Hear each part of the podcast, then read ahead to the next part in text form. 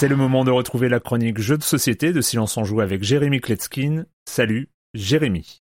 Salut Erwan Cette semaine on va parler d'un jeu qui est sorti il y a déjà un petit moment, j'étais grave hypé à l'époque mais son prix était alors aux alentours de 90 euros, ça m'avait bien refroidi. Mais là je l'ai vu en promo un peu partout à 50 euros, j'ai sauté sur l'occasion pour l'acheter, le tester et donc vous en parler ici. Le jeu s'appelle Westland Express Delivery Service et vous pouvez vous imaginer qu'à un prix pareil c'est un beau bébé, je dirais 3 kg, 3 kg 5 peut-être. Vous pouvez aller vérifier des jeux comme ça où on a des pions, on va attaquer d'autres pions sur une carte, euh, j'ai jamais chroniqué ça ici, c'est vraiment pas mon truc, c'est vraiment 13 années 90, hein. mais bon là je vais faire une exception. Déjà le thème du post-apo est la recette est claire. Vous mélangez Mad Max, Okuto no Ken et Borderlands, vous explosez tout ça à coups de nitro évidemment, et talin Vous obtenez Westland Express. Il y a une montagne de matériel dans la boîte. Vous y trouverez plein plein de figurines, des véhicules moulés comme ça, très très beau, hein. Un travail d'orfèvre. Et puis des dés, des jetons, des cartes, plein de trucs. Il y a une trentaine de catégories, attention. Hein. Ainsi qu'une douzaine de racks thermoformés en plastique avec leur couvercle dans lequel vous pourrez euh, ranger le matériel. Ils serviront aussi de présentoir pendant la partie. Parlons du jeu maintenant. Alors on a des plateaux individuels, évidemment, une grande carte euh, au centre. Chaque joueur va jouer le rôle d'un livreur qui va devoir remplir toutes sortes de missions. Bon évidemment c'est pas des pizzas qu'on va transporter, c'est de l'eau, des vivres, des armes, euh, des pièces détachées, etc.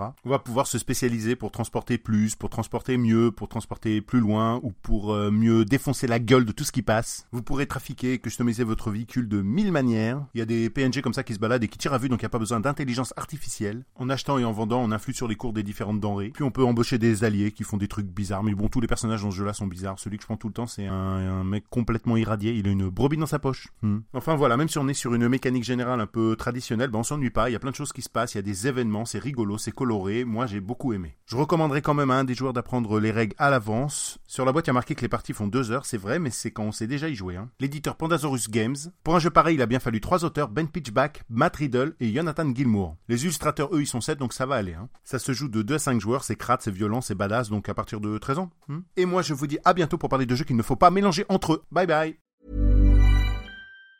Even on a budget, quality is non-negotiable. That's why Quince is the place to score high-end essentials at 50 to 80% less than similar brands. Get your hands on buttery soft cashmere sweaters from just 60 bucks, Italian leather jackets, and so much more.